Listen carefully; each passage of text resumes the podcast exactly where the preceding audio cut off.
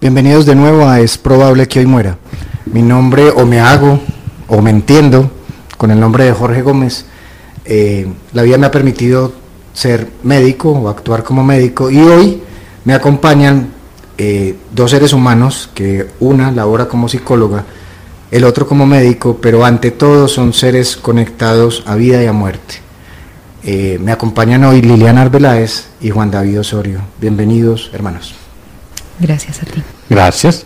Hoy, eh, como oyeron en la, lectura del principio, vamos a hablar en si es probable que hoy muera de todos los duelos que podemos vivir los seres humanos. La gente asocia el duelo al proceso de elaboración a la pérdida por una muerte, pero realmente vivimos de duelo en duelo, vivimos de pérdida en pérdida, de tumbo en tumbo, pero hay algo que nos hace eh, salir adelante. ¿Qué es para ustedes un duelo? Empecemos por Liliana. Primero que todo, obviamente, yo no soy presentador, entonces me dirán que soy muy poco ortodoxo. Liliana es psicóloga, mujer, mortal. Presentate vos, Liliana, ¿quién sos vos? Bueno, ¿quién estoy siendo? ¿Cierto? Porque todo el tiempo estamos cambiando. Ahora eh, estoy de mujer, mortal, madre, esposa, aprendiz de la vida creo que sobre todo eso, aprendiz de la vida. Muy bien, gracias por estar aquí. Juan ya estuvo con nosotros en el primer programa Es probable que hoy muera, pero para quien no lo haya escuchado, entonces sería muy bueno, Juan, que nos contes quién sos vos.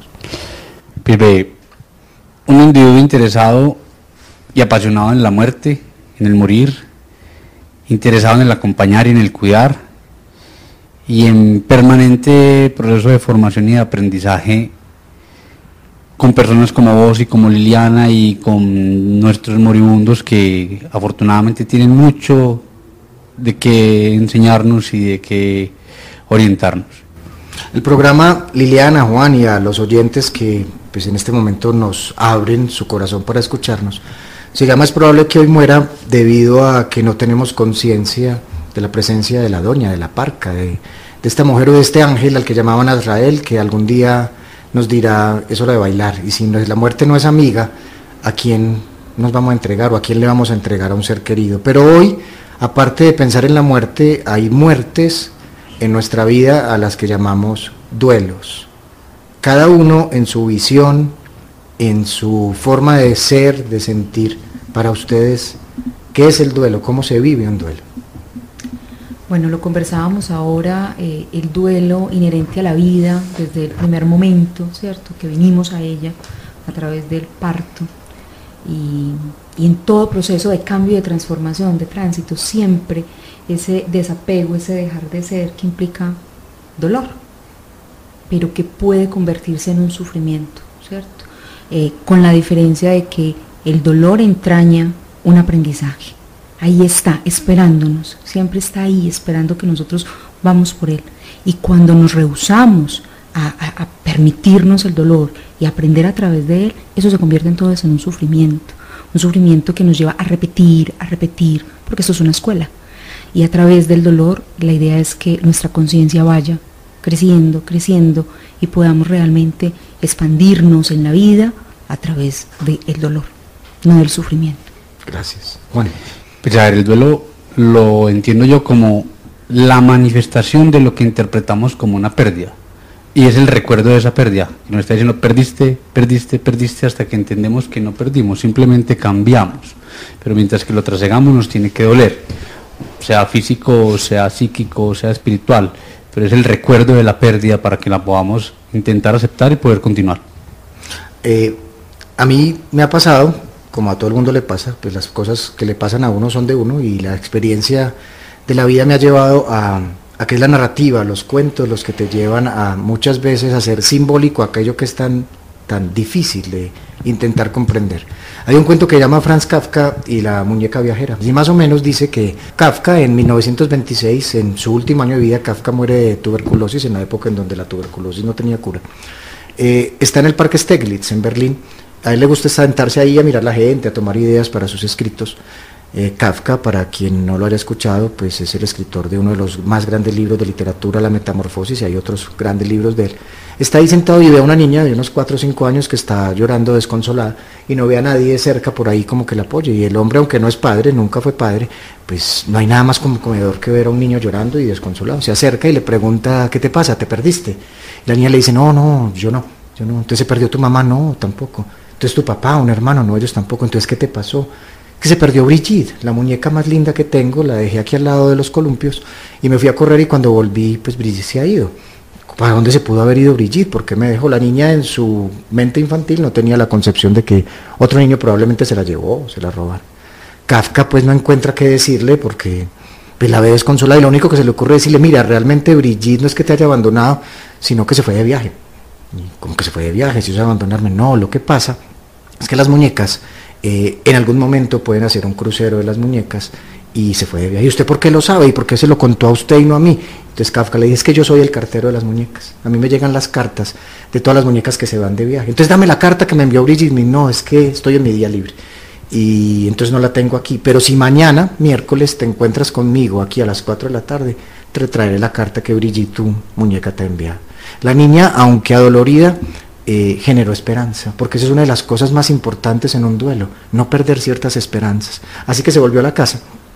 Y Kafka se fue entonces para su casa en donde él vive con Nancy, una socióloga, su compañera, su última compañera de camino, que era como sus pies en la tierra. Y Kafka le dice, en buen paisa, le dice, me embalé, yo, ¿para qué, yo, ¿para qué me puse a decir eso? O sea, yo le hubiera dicho simplemente a esa niña que esas muñecas se la habían robado y todo, pues yo no voy a ir mañana, yo, ¿qué me voy a poner a pensar eso? Nancy lo frena y le dice, mire, eh, una de las peores cosas que le puede pasar un, ante una pérdida es que le hagan una promesa y no la cumplan, porque ya serán dos duelos, el duelo de la pérdida y el duelo de aquel que prometió y que te generó esperanza. Así que esa carta la haces o la haces. Kafka no durmió pensando en la carta, pero se iluminó, por decir algo, e hizo la carta. El otro día a las 4 de la tarde se encontró con Brigitte y le leyó, con la niña, perdón, y le leyó la primera carta de Brigitte, que decía más o menos que ella se había enterado que las muñecas se quedaban olvidadas en un rincón cuando las niñas iban creciendo y que ella estaba muy linda para ser olvidada y le habían hablado del crucero de las muñecas, así que se había ido a, Europa, a recorrer Europa con todas las otras muñecas y que como ella sabía que las despedidas son tan duras, se había ido sin despedirse, porque sabía que la niña no le iba a dejar ir, pero que le iba a ir contando poco a poco. Eso para la niña le generó entre rabia y confusión, pero todavía esperanza, o sea, hay un motivo de tu partida. Al siguiente miércoles y de ahí en adelante, eh, eh, Kafka se encontraba con esta niña, entonces un día estaba en Londres, al otro día estaba en París, al otro día estaba en Suecia, y la niña ya tenía como una razón para estar a pesar del dolor. Un día la niña no llegó a las 4 de la tarde y eran las 4 y 20, 4 y media, y la niña no llegaba y era muy raro porque era la más cumplida. Y cuando por fin se apareció, Kafka ya se iba a ir, la niña apareció con su vestido roto, con la cara raspada, con un codo sangrando y, ¿pero qué te pasó? La niña le dice, es que mamá está enferma y vivimos en un segundo piso y no me iba a dejar venir. Pero apenas se durmió, me lancé del balcón porque yo no me podía perder la carta de Brigitte. Kafka dijo, ¿y qué estoy haciendo? ¿Qué estoy haciendo? Porque llega un momento en que ya no sé qué hacer. Fue y le contó la historia a su, a su compañera Nancy y Nancy le dijo, llega un momento en que la ayuda tiene que tener un término. Porque si no les ayudas a que se ayuden, te vas a convertir en un bastón. Así que llegó la hora de dejar de ayudarle a Kafka ya le dio un, profundo dolor porque a diferencia del primero que no quería ayudar, ahora se había apegado, encariñado a la niña, pero entendió el mensaje, que la niña no estaba saliendo adelante en su duelo. Así que la próxima carta era una carta de despedida. Estoy ahora en un safari en el África, me he enamorado de David, el guía del safari, y hemos decidido casarnos y tener hijos, y lo que sigue entonces no lo puede saber una niña de 5 años. Así que me despido definitivamente sabiendo que una despedida no significa el final, y que aceptar el misterio significa también emprender una vida con un reto. De recuerdo te dejo, le dice la muñeca, otra muñeca, no como si fuera un reemplazo, sino que te dejo una muñeca muy diferente a mí, porque todavía eres niña, y lo que te trato de decir con eso es que tengas nuevas aventuras, que no te quedes en el recuerdo de lo que yo fui, sino que inventes nuevas aventuras. Así que me despido para siempre. Y también fue la carta de despedida para siempre de Kafka y de esta niña. Dicen que hace siete años, una mujer anciana, ya en Berlín, a punto de morir de una enfermedad terminal, una mujer de más de 80 años, empezó a buscar en sus recuerdos qué tenía. Y dentro de un sótano en su casa encontró una muñeca que un loco cartero de muñecas, cuando era niña, le había regalado. Y la gran sorpresa fue que limpiando esta muñeca en un pliegue, en un huequito en el codo que nunca había visto, había un papelito que a puño y letra de Franz Kafka dice, pase lo que pase, el amor siempre vuelve de manera diferente. Bienvenidos de nuevo a Es probable que hoy muera. Yo es probable que me muera hoy, es probable que se muera Liliana, es probable que se muera Juan, es probable que se muera el que está escuchando. Y eso genera un duelo, sí o no, en otros. Liliana, si es probable que hoy muera, ¿cómo han sido tus duelos en la vida? Han sido en el cuerpo, el cuerpo ha dado noticia de ellos, han sido en el alma y han sido en, esa, en ese lugar del vínculo que no se puede medir, pero que ahí está. Entonces también son los duelos compartidos, ¿cierto? Pero he tenido la fortuna de contar con seres que han respetado mi duelo. Y, y es el respeto del dolor como una forma de tránsito y de transformación. Y, y también he aprendido. He aprendido que el acompañar en el dolor es ser solidario. El, el término de solidario viene de solidum, ¿cierto? Y entonces solidario no es aquel que hace la tarea del otro o que le evita la tarea al otro, el aprendizaje al otro, sino que le ayuda a recuperar su solidez, ¿sí? Y entonces a través de ese acto solidario de acompañar al otro en su dolor, reconociendo esa dignidad que hay allí en esa humanidad que se duele, entonces condolernos condolernos y acompañar, pero no hacerle la tarea. A propósito del cuento que nos regalabas, hay un momento en el que al otro hay que permitir que se confronte con la despedida, con la pérdida, uh, hace parte de lo que somos, dejar de ser para renacer a, otro, a otra cosa nueva. Y me parece que eso es muy importante en el trabajo como psicoterapeuta. Y Juan, ¿cómo es la presencia del duelo en vos? No tanto lo que acompañas en otros, sino eh, ¿Cómo ha estado el duelo en tu vida? Ve, en primera instancia doloroso, como el duelo lo dice, pero de una manera sana se ha podido evolucionar, inicialmente en compañía, como Liliana lo dice, pero posteriormente en soledad, porque es que el duelo de uno es el de uno y nadie lo puede resolver. Pero afortunadamente siempre hay quien al momento de requerirlo pueda compartir mi carga para dividirla, para luego volver a retomarla y seguirla pero los he podido evolucionar de una manera que me ha permitido hasta el día de hoy estar tranquilo con mi vida y con mi muerte y con la vida y la muerte de los demás y con las pérdidas que no solo han sido muertes porque uno no solo hace duelo por muertes, pero el entender que tenemos que cambiar, que si no nos cambiamos nos quedamos dando vueltas y vueltas y vueltas. Poder seguir porque el universo sigue. Lo único estable es el cambio, dicen los físicos, y, y en eso tenemos que aceptar que no podemos tener una vida que queremos, sino a la que nos adaptamos. Una historia muy corta es que alguna vez dando una charla de duelo había un niño de nueve años, Jonathan, que había vivido, y después contaré las experiencias sobre las muertes, pero había vivido en seis meses la muerte de su madre y de su padre, ¿cierto? Y este niño en el colegio estaba aprendiendo a hacer acrósticos, que con cada letra de una palabra formaba otras.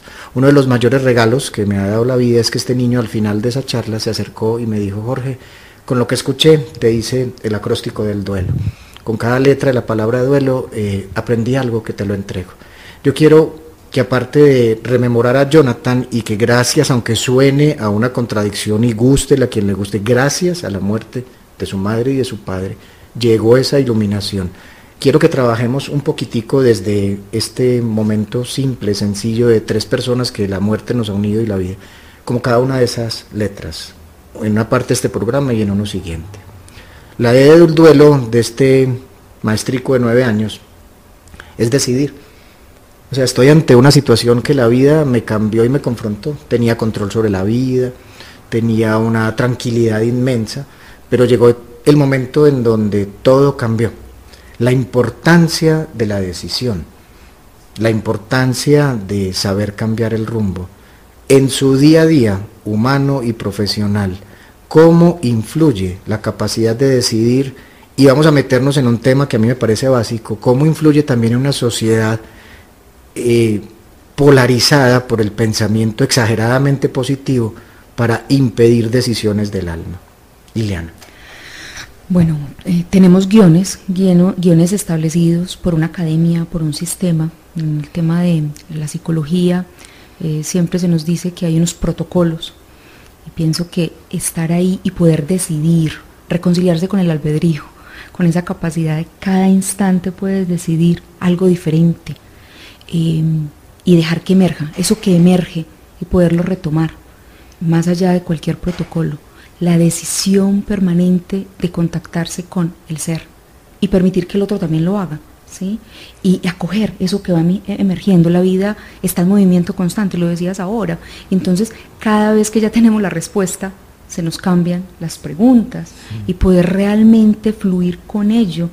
Es muy difícil para los profesionales que estamos adoctrinados por ese pensamiento positivista, pues yo pienso que ahí está el reto, reconciliarnos con el albedrío, como esa libertad de poner en cada espacio donde estamos, más allá de los títulos que tengamos, el ser, el que decide, el gran regalo que se nos dio, el albedrío, decidir. Juan, para vos entonces, ¿qué es esa capacidad de decidir? tomar la autonomía, recordar que soy yo y que cada quien es único, que cada quien tiene un tiempo para todo y se tardará el tiempo que requiera. No tomar los protocolos como Liliana decía, es que un duelo dura seis meses, dura un año, dura tres años, no si necesito echarme 20 años de duelo, me echo 20 años de duelo. Decir que si requiero llorar, tengo que llorar. Decir que tengo que parar en un punto de mi vida para ponerme a pensar, tengo que parar. Decir que no le voy a poner cuidado a lo que piensen los demás, voy a ponerme cuidado a lo que piense yo. Y a empezarme a cuidar para vivir mi duelo. Y eso me va a lograr poder vivir mi vida. Me parece fundamental que hagamos como una síntesis de eso, porque es que eso resume realmente lo que es un duelo. Es personal intransferible. Pueden estar siete siete personas llorando por la muerte de su madre, pero cada cual tuvo una visión diferente de esa madre, entonces cada cual tiene la posibilidad y el derecho de elaborar su tristeza o su rabia o su alegría de diferente manera. Eh, una de las mejores definiciones que he, leído yo sobre el duelo la hizo una mujer, tiene que ser una mujer en su sensibilidad, Elizabeth Lucas, la, con que después de Víctor Frank, el creador de la logoterapia, es su y dice que el duelo es la conciencia espiritual del amor. O sea, se cambia la conciencia intelectual de por qué te amo a un te amo sin un por qué. O sea que aprender a estar en duelo no es aprender a estar sin el otro o sin lo otro, sino aprender a estar conmigo. Y para eso lo que decía Juan, o sea, darme tiempos, darme espacios. ¿Cuánto dura un duelo? Pues toda la vida. Si la pérdida, especialmente la muerte, va a ser para toda la vida. Lo que no debe durar es el sufrimiento, la angustia. ¿Qué decisiones deben tomarse o no tomarse en un duelo por muerte, porque hay unos mitos sobre cambie de casa, entonces hay que tener un montón de plata porque hay que tener trasteo para cada pinte la casa, regale ya la ropa, eh, no lo llore que no lo deja ir, qué decisiones hay que tomar y qué no hay que tomar en un momento de duelo. Empiezo al revés, empiezo con Juan. Entonces aquellas decisiones grandes que vayan a impactar dramáticamente la vida del que está en duelo se deben esperar. Las decisiones sencillas, ¿qué hago hoy? Dónde voy a estar hoy, con quién voy a estar, quién me va a acompañar, se deben tomar. Pero si voy a cambiar toda mi vida porque se me fue mitad de la vida, que es como dicen algunos, uno se encuentra mucho con los ancianos que ya han 40, 50, 60 años y dicen es que se me fue vida y media. No, no se te fue, se te quedó. Se murió el que te acompañó en esa vida y media. Entonces, no voy a, lo que vos decías, regalar toda la ropa, botar los videos, las grabaciones de audio, las fotos. No, espérense que voy a cambiar toda la casa, que voy a vender la casa, que me voy a cambiar de ciudad. No. Cuando pase el dolor inicial, tener la posibilidad de discernir en qué sí es prudente y qué no es prudente. Y una vez tome estas decisiones que sean las más adecuadas, porque cuando decido con la mente dolorida, decido de la manera lo más adecuada y las decisiones que se toman puede que no las vaya a reversar, entonces que vayan a repercutir significativamente en mi vida en duelo. Un hombre está caminando por un bosque y se encuentra de frente con un tigre. Y el tigre empieza a perseguirlo y a perseguirlo y este hombre corre, corre y lo único que encuentra es un peñasco y hay una ramita de la que se coge, un pedacito de un árbol. Cree que se salvó y mira para abajo y ahí está otro tigre allá abajo. Entonces mira para arriba, tigre esperándolo atrás. Mira para abajo, tigre esperándolo adelante. La suerte está echada. Cuando mira la ramita es una rama de, de unas fresas salvajes. Y este hombre empieza a comerse cada fresa. Dicen los que vieron la escena que jamás vieron a nadie disfrutando unas fresas salvajes antes de ser devorado por un tigre. Se lo, murió el del, se lo comió el del pasado o el del futuro, no sabemos, el de atrás o adelante, pero decidió mientras tanto. Y eso es lo que estamos hablando, de las decisiones en un momento de pérdida. ¿Cómo decidir, Liliana? Eh, como lo decía David, en pausa. La pausa muy importante porque al lado del el duelo también está la rabia. Y la rabia hay que darle el tiempo de que madure, de que llegue la serenidad, de que esa tormenta, hay una imagen del Chin que me parece muy bella, y es la tormenta y la montaña y el lago.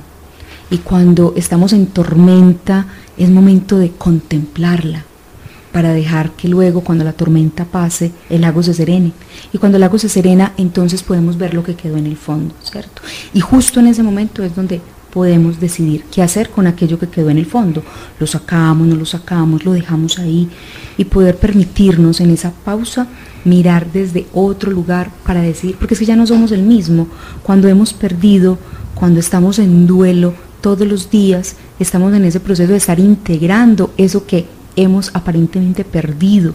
Entonces dar el tiempo para poderlo integrar y darnos cuenta al final que podemos convivir con todo aquello que nos acompañó de ese ser, porque ya está en nosotros. Que no importa dónde vamos, si ya está en nosotros, nunca, nunca más vamos a perderlo. Entonces pienso que eso, la pausa para poder tomar la decisión. Muy bien. En esas decisiones está también no solo los duelos por muerte, sino que están todos estos duelos de vida que ocurren, por ejemplo, yo lo vivo mucho en consulta cuando la gente le habla uno del muerto vivo. O sea, algo se murió en mí, pero sigue vivo, sigo teniendo que estar, una separación, una frustración. Entonces la gente comete el error, y yo también puedo haber cometido el error de pensar que hay duelos más grandes que otros, o sea, que es más doloroso el duelo de la muerte de que la separación de lo otro.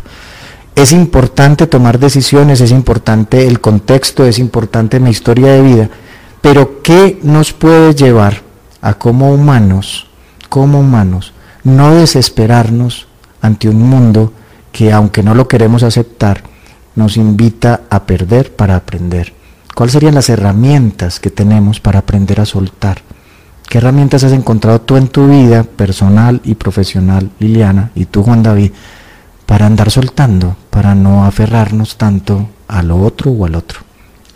Bueno, en mi caso, em, tomar la decisión de dejar ir esa idea de éxito y de que tengo que triunfar, ¿cierto? Reconciliarme con el error reconciliarme con, mi humanidad, eh, permitirme ir de tumbo en tumbo y permitirme decidir todos los días quién quiero ser hoy. y, a partir de esa decisión permanente, todos los días abrir los ojos y bueno, aquí frente a este respirar, este aire nuevo de este día, quién quiero ser hoy y cómo me lo permito. Y si mañana entonces quiero ser otra, también me lo permito. Para mí eso ha sido importante poderme reconciliar con el error y con el aprendizaje de esa humana que puede equivocarse todo el tiempo. Y también lo acompaño con mis consultantes, ¿cierto? Cómo es del error que extraemos los mayores aprendizajes. Y te agradezco infinitamente esa, ese proceso que acabas de decir, porque es la invitación a ser cambiante, a ser caóticos. Los seres humanos somos erráticos, caóticos, cambiantes, y nos obligan a tener una línea de conducta y nos dicen que la vida es hacia adelante y hacia arriba. Pero no, es espiral, son unos días que cambian, otros que no. Entonces te agradezco profundamente que la gente no lo puede ver en este momento, pero Liliana se autoconmovió de darse cuenta de, de la bendición del error porque cuando me hago consciente del error, me perdono también, me aclaro inocente y cambio y me hago responsable. Gracias de corazón, Lili. Juan. Veo una herramienta gigantesca, es la finitud. O sea, la finitud me ha dicho toda la vida y nos ha dicho toda la historia que todo lo que vive tiene que morir. Todo lo que empieza tiene que acabar. Segundo, la confianza en que yo puedo seguir. Normalmente yo vengo al mundo rodeado de gente, pero vengo solo y durante el mundo conozco mucha gente y de toda esa gente mucha se va yendo y sigo caminando solo, me encuentro con más pero sigo solo.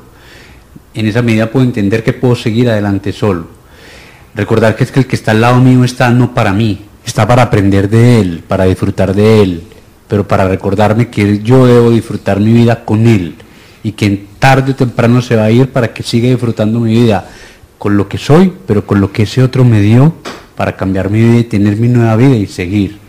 la posibilidad del amor, el amor incondicional, que está ligado al tener, al querer aprisionar, pero que en algún momento tengo que soltar y dejar partir. Y que ese amor también va ligado a la tristeza, al llanto, a la frustración.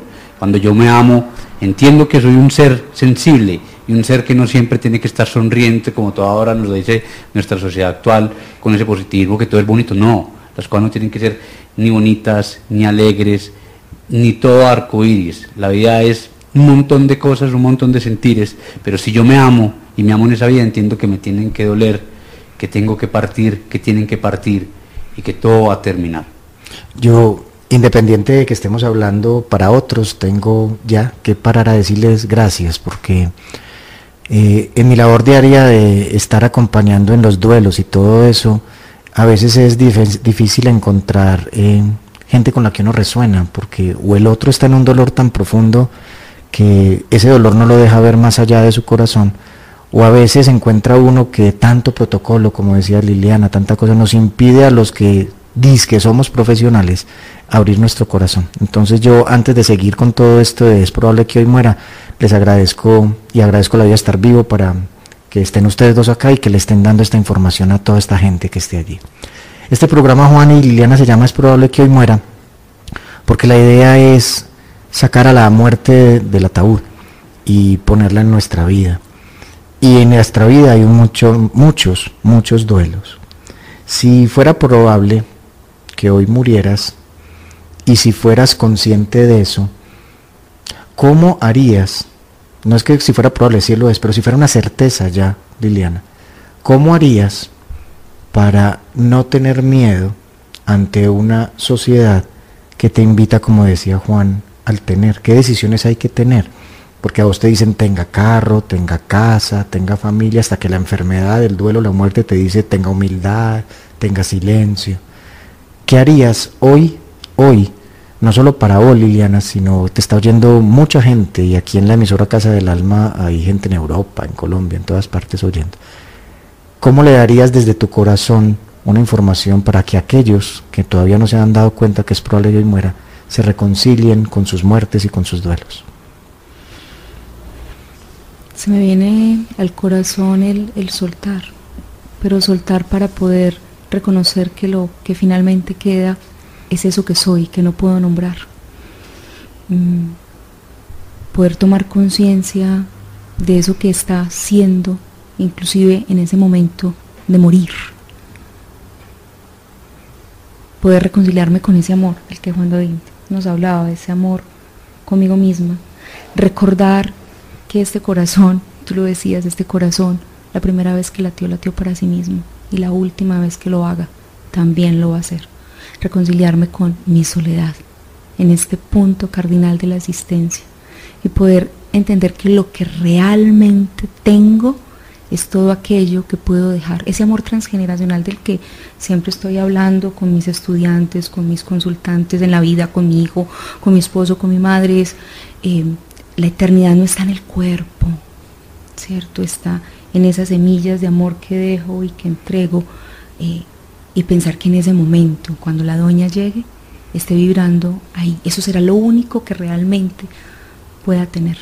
Pero también de eso hay que soltarme para entregarme, para rendirme a eso más grande. Esa, esa palabra rendirse tiene tanta implicación en este pensamiento del éxito y resulta que es ese dejar de hacer resistencia es tan valioso. Es dejar de tener control para volverse parte de la vida. Juan. Aceptación, aceptar que soy humano, que no soy dinero, que cuando yo sea la camisa que me ponga, el carro en el que ande y los zapatos con los que camine, ya no soy yo, soy una marca. Y te voy a contar un cuento muy bonito frente a la identidad. Fíjate que había un rey ratón que tenía una hija princesa ratona y él quería casarlo con la persona o el ser más importante del mundo. Y preguntó, ¿quién es el más poderoso de todo el mundo? Y alguien le dijo, el sol. Le preguntó al sol, Señor Sol, yo quiero que tú te cases con mi hija porque tú eres el más poderoso del mundo. Y le dice, no, qué pena mi rey ratón, yo no soy el más poderoso. El más poderoso es la nube, porque la nube me tapa y opaca mi luz. Entonces el ratón va donde la nube le dice, Señor Nube, yo quiero que usted se case con mi hija la princesa, porque el sol me dijo que usted es el más poderoso del mundo. Y le dice, no, señor ratón, qué pena, pero es más poderoso el viento, porque el viento es capaz de correrme cuando tapo el sol y dejar que vuelva a iluminar. Entonces el hombre dice, pues bueno, entonces vamos a pedir al viento que se case con mi hija. Y el viento le dice, qué pena mi rey ratón, pero yo no soy tan poderoso. Es más poderoso que yo la montaña, porque cuando choco con la montaña pierdo todo mi poder. Entonces el rey ratón fue donde la montaña y le dijo, señor montaña, quiero que se case con mi hija porque necesito que sea el más poderoso, el que sea su esposo. Y le dice la montaña, qué pena, mi rey ratón, pero el más poderoso es el ratón, que con sus garras y con sus paticas me heroda y me heroda y me heroda hasta volverme polvo y acabar conmigo. Finalmente él reconoció que su identidad era ser ratón, y como ratón, el ser más poderoso para su hija que tanto amaba era otro ratón igualito a ella, y la casó con un ratón. Muchas gracias, muchas gracias. Con esta historia eh, terminamos por el momento este programa, es probable que hoy muera, en donde empezamos a tratar el tema del duelo, en donde hicimos la primera letra, decidir, con dos compañeros de vida excepcionales, Liliana y Juan David, y con esta historia del rey ratón que nos invitan a, desde la humildad, a aceptar nuestra grandeza. Bienvenido a un programa patrocinado por la Parca, por la Huesos, por la Doña, por la Muerte y escuchado por la Vida. Eh, estamos con dos compañeros de vida inmensos. Juan David que se está riendo de la bobada que acabo de decir y Liliana que lo está acompañando. Juan es médico, ese es su oficio, en cuidado paliativo y acompañamiento en dolor y en duelo. Liliana, eh, psicóloga, psicoterapeuta, eh, especializada no solo en psicología, sino también en el acompañamiento desde y hacia el amor. Eh, veníamos hablando en el programa pasado sobre el duelo, sobre no solo los duelos de muerte, sino los duelos que nos da la vida. Y estamos hablando del duelo letra a letra gracias a un mensaje, a un regalo que nos regaló Jonathan, un niño de nueve años en duelo, donde hizo el acróstico del duelo. Eh, dijimos que la idea del duelo es decidir y quedó algo que antes del programa estábamos hablando y que yo quisiera que para que retomáramos, retomáramos esto y volviéramos a la U que ustedes nos dijeran si quieren aquello que no oyeron los oyentes pero que van a escuchar ahora sobre las decisiones, sobre la D de decidir, sobre esa posibilidad de decidir y cambiar en el camino. Sí, precisamente estábamos hablando de que siempre es posible volver a decidir. Y es el regalo que tenemos en la humanidad, el albedrío. Decidir cada día, cada momento, eh, decidir cambiar, decidir ser otra cosa. Y en esa decisión permanente nos hacemos amigos de la muerte. Ella nos ayuda en el tránsito de dejar de ser lo que estamos siendo o obligados a ser en este sistema, ¿cierto? Y transitar hacia otro lugar y también nos hacemos amigos de la incertidumbre, porque muchas veces la decisión nos confronta con el no saber hacia dónde. No siempre tenemos certeza de hacia dónde vamos cuando decidimos, pero sí tenemos certeza de lo que ya no queremos seguir siendo. Y pienso que eso es importante que lo sigamos eh, nombrando, nombrando.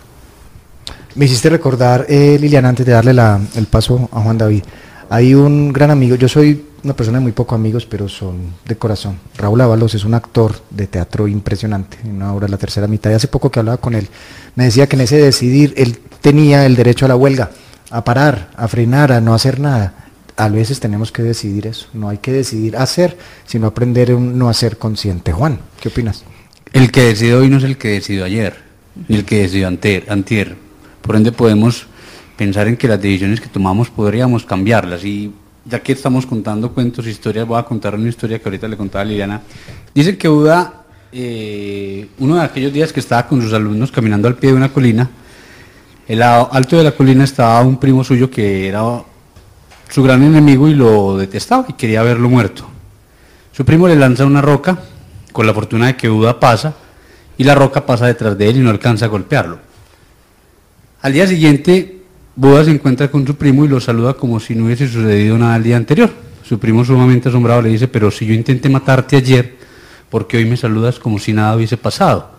Y la respuesta que Buda le dio es, el Buda que intentaste matar ayer no es el Buda de hoy. Y el tú que intentó matarme ayer no es el tú de hoy. Entonces, en función de eso, nosotros no somos los mismos, por eso nuestras decisiones no serán siempre las mismas, ni siquiera el segundo anterior. Podemos cambiarlas, tenemos derecho a cambiarlas. Eso es tan importante, Juan, porque como nos han enseñado a mantener eh, un pensamiento siempre, que si creemos en un partido político tiene que ser para el resto de la vida, que si creemos en una religión, en una religión no podemos permitir lo otro y resulta que ¿qué es la vida, por ejemplo, según la física? Posibilidades, hermano. Posibilidades. Entonces es permitirse hacer ese cambio. La U del duelo, de acuerdo a Jonathan, es unir mientras pensamos que la pérdida nos está separando, hay cosas a las cuales hay que unir.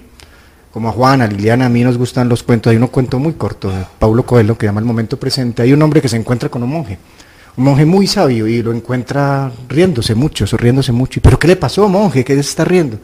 Y el tipo le dice, es que encontré el significado de los bananos. No lo entiendo y que tienen que ver los bananos con la vida y con el significado de la vida. Y le dice, mire, saca una bolsa primero un banano que ya está podrido. Dice, mira, este es el pasado, no te lo comiste a tiempo, no me este tiempo y se fue, se lo llevó el tiempo. Le saca un banano verde y le dice, y este es el futuro, no puedes comértelo todavía, tienes que aprender a esperar. Y le saca un banano fresco, jugoso, lo parte y lo comparte. Y le dice, y este es el presente, si no es para compartir, nunca, nunca será celebrado, honrado y agradecido. Y eso es lo que yo quiero decirles desde mi visión, desde el unir. El unir en el duelo no es que me separé de alguien y todo eso, es unir nuestro pasado, nuestro presente y nuestro futuro. La conciencia, a mi forma de ver y sentir, está en el pasado, porque yo solo soy consciente de aquello que pasó, yo no soy consciente de lo que está pasando ni de lo que va a pasar, sino que me hago testigo de esto. Así que el unirse con el pasado es desde un perdón basado en la inocencia, en donde estoy en paz con lo que pasó, me uno al presente desde la gratitud, porque como su nombre lo dice, es un presente, agradezco lo bueno y lo malo, y me uno al futuro desde la confianza, independiente del dolor que tenga, confío, no en que venga un mundo mejor, sino que puedo construir un mundo mejor. Esa es mi visión de la unión, de qué debe unir uno cuando está en duelo. Eh, mis compañeros Liliana y Juan están aquí para también darnos su visión desde lo humano, desde lo científico y desde la divinidad que los habita. Juan David, ¿qué hay que unir en un proceso de duelo? El duelo no nos separa del otro, nos une a la realidad del otro. Nos quita el muerto, porque el otro murió, pero nos da todo lo que el otro tuvo y nos lo recuerda, segundo tras segundo. El otro fue esto, el otro hizo aquello, el otro pensó aquello, el otro sintió aquello. Y yo pienso, siento, creo y estoy con el otro. El duelo me une, me une a mi dolor, me duele a mi comprensión, a mi interior, a ver hacia adentro, a ver quién soy, a encontrarme conmigo mismo, a encontrarme con mi naturaleza, con mi espiritualidad, con mi sentir, para vivir como uno solo, hasta que obviamente pase del sufrimiento del duelo y pueda seguir la vida como lo hablábamos en, en las conversaciones anteriores. Es unirme a todo lo que me conforma, a todo y a todos los que hacen parte de mí. Liliana. Unir. Y entonces viene a mí la imagen de la gota de agua que tiene una membrana que está hecha de lo mismo, pero la gota que viene del mar y que siendo creada de lo mismo que es el mar, no es el mar. Pero cuando se funde en el mar vuelve a ser mar. Y entonces unir para mí es perder a través del dolor esa ilusión que el ego nos, nos construye, nos va dando en una realidad que me lleva a pensar que estoy separada del otro. El dolor a mí me ha reconciliado con la totalidad. El sentirme parte de, siendo la gota de agua y viniendo de la misma esencia del agua que hay en el mar, no soy el mar. Entonces también es unirme a través del dolor con eso más grande, me permite reconciliarme con la humildad unirme en la pequeñez, siendo parte de, sin ser la totalidad. Para mí eso es unirme. Y unirme con ese otro que ya no está en el cuerpo, su cuerpo ha muerto, o su cuerpo está en transformación, ¿cierto? Porque también el proceso de descomposición del cuerpo es, es volver a la madre tierra y servirle allí y transformarse y unirse a la tierra. Pero es unirme con ese recuerdo, recordar, volver a pasar por el corazón, por el cordio, muchas, muchas veces. Entonces unir es ir integrando a ese otro, a ese otro que también es otro yo. Hay un amigo chamán que dice que el otro soy yo en otro cuero. Incluso en esto que estás diciendo de unir, me hiciste unir al recuerdo de un gran personaje, uno de estos locos extraños que existe en este mundo, Andrés Moreno Osorio, que tiene una estructura de pensamiento hacia la desilusión del amor dice que nos dieron una ilusión de lo que es el amor de pareja, el amor de Dios, el amor de la vida, que nos hizo poner un velo sobre lo que realmente es el amor. Así que necesitamos desilusionarnos para encontrar el amor, unirnos con nuestro ser, separándonos de esta ilusión terrible de un amor que tiene precio. Estamos hablando del duelo. Eh, cada letra del duelo nos trae una enseñanza, de decidir, U de unir, y pasamos a la E, que es entender o aceptar. Aceptar una situación no significa estar de acuerdo con ella.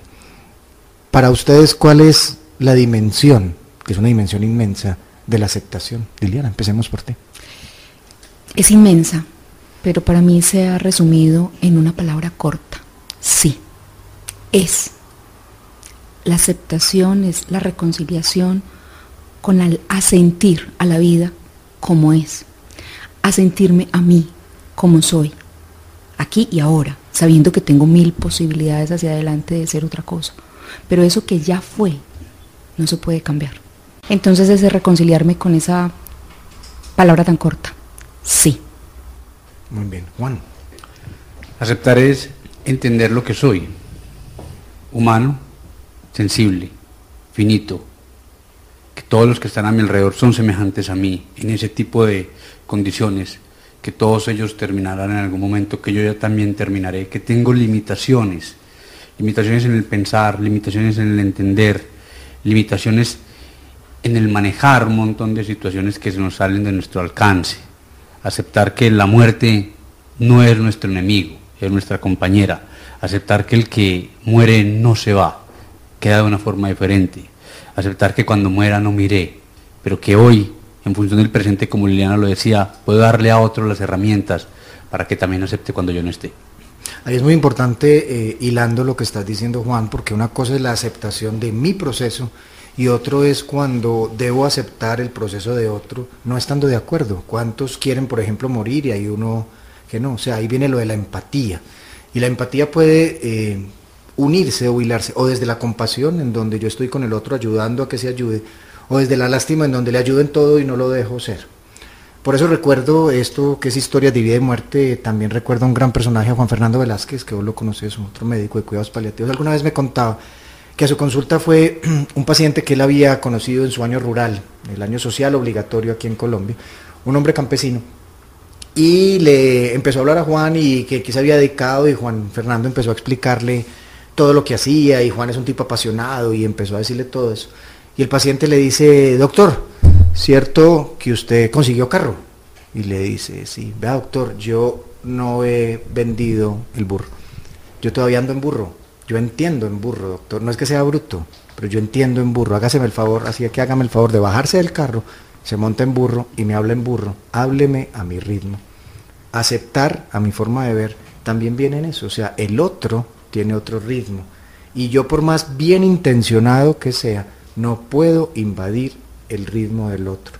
Y una de las cosas que uno ve más en los procesos de vida y muerte es que la gente es invadida con ideas religiosas, espirituales, médicas o pseudomédicas con que compra este alimento o esta cosa que te va a curar, invadiendo al otro, no permitiéndole su criterio. Así que hablemos un poco de eso para pasar a las otras letras. ¿Cuánto de aceptar la diferencia es parte de aceptar la muerte? Sí, yo pienso que mm, en este momento la humanidad eh, nos lleva a reconciliarnos con la multidiversidad por un lado, por el lado del alma, pero por el lado de la razón, precisamente lo que queremos es anular la, diversidad, eh, poder reconciliarnos con la diferencia y aceptar la diferencia del otro que es tan difícil. Es que eh, que tú pienses diferente, que lo nombres diferente, eh, que lo vivas diferente es incomprensible para mí y eso hace parte de la aceptación. Sí, es, o sea, nunca tendré tu experiencia, Jamás viviré desde ese punto cardinal en el que tú existes. Pero entonces, ¿cómo aceptar eso que nunca podré vivir, que puede serme regalado desde esta conversación, desde esto que me estás compartiendo? Entendiendo que jamás lograré eh, ser tú, aunque en algún lugar somos el otro. Pienso que es muy complejo eh, hablar de esto porque no estamos formados para aceptarnos en la diferencia. Mm, tenemos que pensar igual, vestirnos igual, buscar el éxito igual. Y entonces si alguien viene y dice que quiere ser zapatero, que quiere irse a tener una finca y sembrar, eso no es éxito, ¿cierto? O si eh, nos encontramos a alguien que es feliz en la playa, viviendo, pescando, eso no es el éxito. El éxito está entonces en el lugar donde todos pensamos que mm, eh, seremos felices con el carro, con la casa, con la beca, con el matrimonio. Hoy, por ejemplo, el tema de las mujeres, el tema de hay mujeres que no quieren vivir el trayecto que la sociedad les dice de ser madres, esposas. Y entonces en consulta muchas veces llegan estas mujeres diciéndome, y yo tengo esta experiencia de ser mujer siendo diferente. Entonces, la mujer no existe, el hombre no existe, existen tantos seres humanos como habitamos en el planeta. Y eso es importante comenzar a aceptarlo, reconciliarnos, nos lleva, eso sí, a la experiencia de la soledad.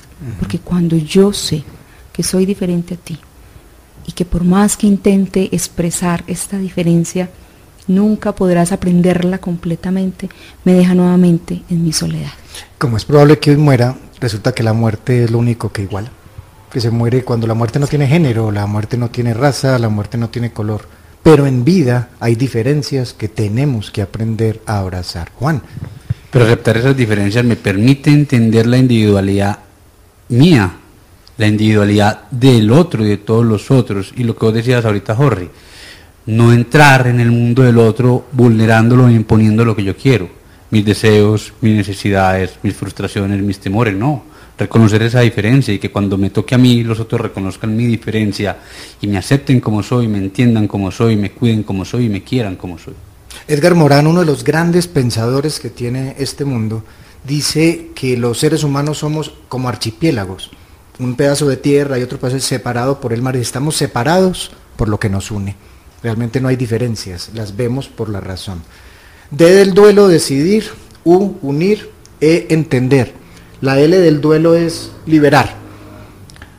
Para eso, para liberar, para el soltar que es tan importante, les tengo que hablar, por ejemplo, de don Antonio. Don Antonio es un viejo, un anciano que vive en una vereda de acá, Antioquia, Colombia. Les estamos hablando desde Antioquia, Colombia.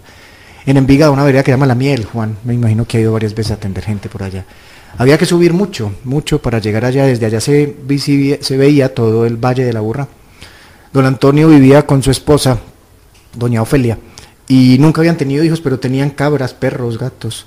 Un día, en un momento muy final de su vida que estábamos ahí viendo un anochecer, Antonio me dice, ay doctor, aquí la gente se come la C.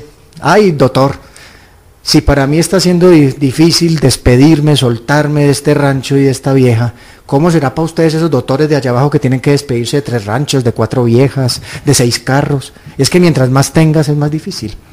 Ahí viene la esencia del liberar, que hay que soltar para poder estar en paz con la muerte y con la vida. Juan, empecemos por Juan. Todo nos pertenece y nada nos pertenece. Cuando reconocemos eso entendemos que el momento de morir debemos soltar, soltarnos dejarnos llevar, dejarnos ir, soltar al que se va a ir, soltar al que está muriendo, soltar al que no quiere vivir, como hablaba contigo Liliana ahora respecto al suicidio o incluso respecto a la eutanasia. O sea, si no quiero estar, no estoy en la condición, en la situación, en la posibilidad de estar, debo liberarlos. Así como debo liberarme de un montón de apego respecto a las novias, a la esposa, a los hijos, a los carros, como decía Juan Antonio, a las casas. Es que poseer no es malo, es malo no soltar cuando debemos soltar. Es ser poseído por las cosas. Claro. Exactamente. Ahí hay una gran diferencia, ser poseído por las cosas, porque entonces ya la decisión de liberar no está en mí, ¿cierto? Es todo apresado. Pero con ese tema de liberar, mm, yo he tenido dos experiencias eh, que me recuerdan que la vida siempre nos está entrenando para ese último momento del soltar, que es el que llamamos muerte, ¿cierto? Entonces, estamos en una, con una gran maestra, la vida, todo el tiempo. Y recuerdo em, un lugar donde vivía, un nido de pájaros, donde yo veía como los papás de los pajaritos, los pichones, los estaban picoteando todo el tiempo para que volaran. Y yo decía, la estrategia de la vida, dejar ir, dejar volar, porque si no, no sobreviven. Entonces, dejar ir para que la vida continúe. Y también como madre, todo el tiempo me lo estoy preguntando, ese momento de aprestamiento donde ya ese ser que no es mío, viniendo de mí, es de la vida y entonces hay que dejarlo ir. No es sencillo, es el gran aprendizaje, pero es el gran entrenamiento que día a día vivimos para ese último final de dejar ir en la muerte el gran aprendizaje. Realmente vinimos, la gente habla de que esta es la dimensión de aprender a tener, vinimos a aprender a soltar.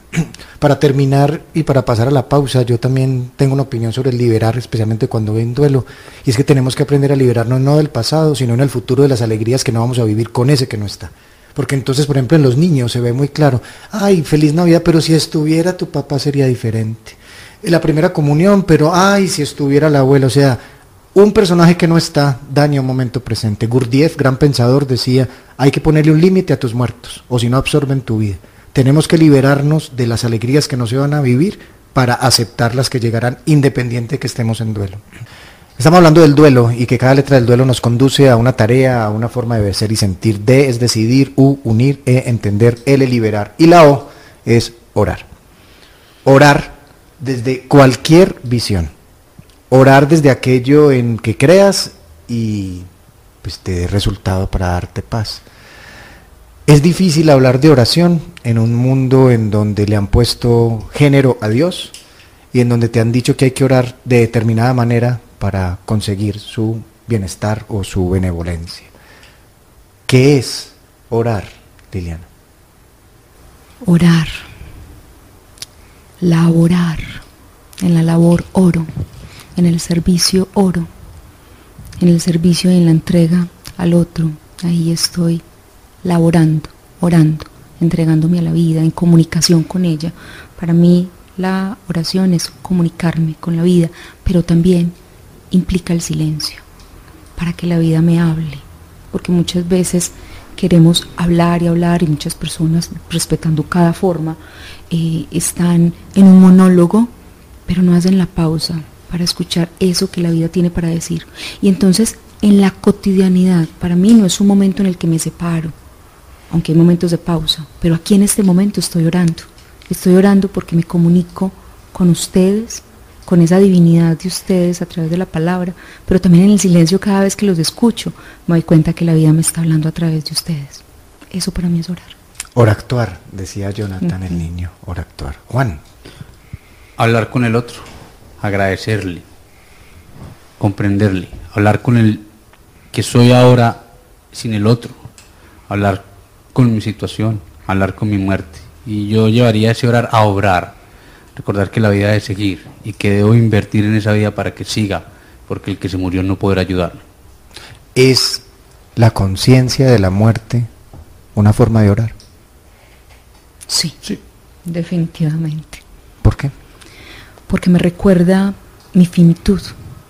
Y en esa finitud entonces me inclino ante lo más grande y entro en profunda comunión con la humildad. Para mí eso es orar. Así que podríamos inferir que la conciencia de la muerte, si es una forma de orar, hace que la muerte pierda ese gran papel, ese, esa forma gigante de quitarnos la vida para volverse compañera de un baile. Pero no pierde su grandeza. Yo pienso que nos invita a ser grandes como ella, para poder danzar con ella en ese momento final no, no, pierde la grandeza, nos invita a ser grandes con ella. Juan, ¿qué opinas? Nos acerca a la inmensidad de la muerte, que es la misma vida, a la inmensidad de lo que soy, hoy, ahora, no de lo que he conseguido, lo que he comprado, lo que he invertido, lo que he hecho hacia adentro y lo que he hecho hacia adentro de los demás. Así que si unimos, si tejemos, decidir conscientemente, estoy orando. Si unimos nuestro pasado, presente y futuro, estoy en paz con la vida. Si liberamos, si soltamos, no tendríamos miedo a morir. Si entendemos, si aceptamos, no nos confundimos. Para llegar al punto que la oración es el punto de enlace que nos lleva a aceptar que vida y muerte hacen parte de una misma existencia. Oración que no te obliga a tener un rito religioso, es el actuar en consecuencia al amor. Y eso es lo que yo quisiera dejar como punto final del programa de hoy, agradeciéndoles infinitamente a Liliana, a Juan y a los oyentes. Temerle a la muerte es temerle a la vida. Quien teme sufrir ya sufre de temor, dice un proverbio japonés. Así que no le tengamos miedo a algo que nunca nos ha hecho nada. Tengámosle miedo a haber pasado la vida sin haber perdido el miedo. Es probable que hoy muera es un programa que te invita a aceptar la muerte como parte del camino y aceptar a personajes como Juan David Osorio y Liliana Arbeláez que han hecho de la muerte una compañera de vida. Gracias Liliana. Gracias a ti y que la muerte nos encuentre vibrando en amor. Gracias Juan. Gracias Jorge, gracias Liliana y que la muerte nos acompañe. Amén, namaste dirían también o simplemente una buena muerte. Chao a todos.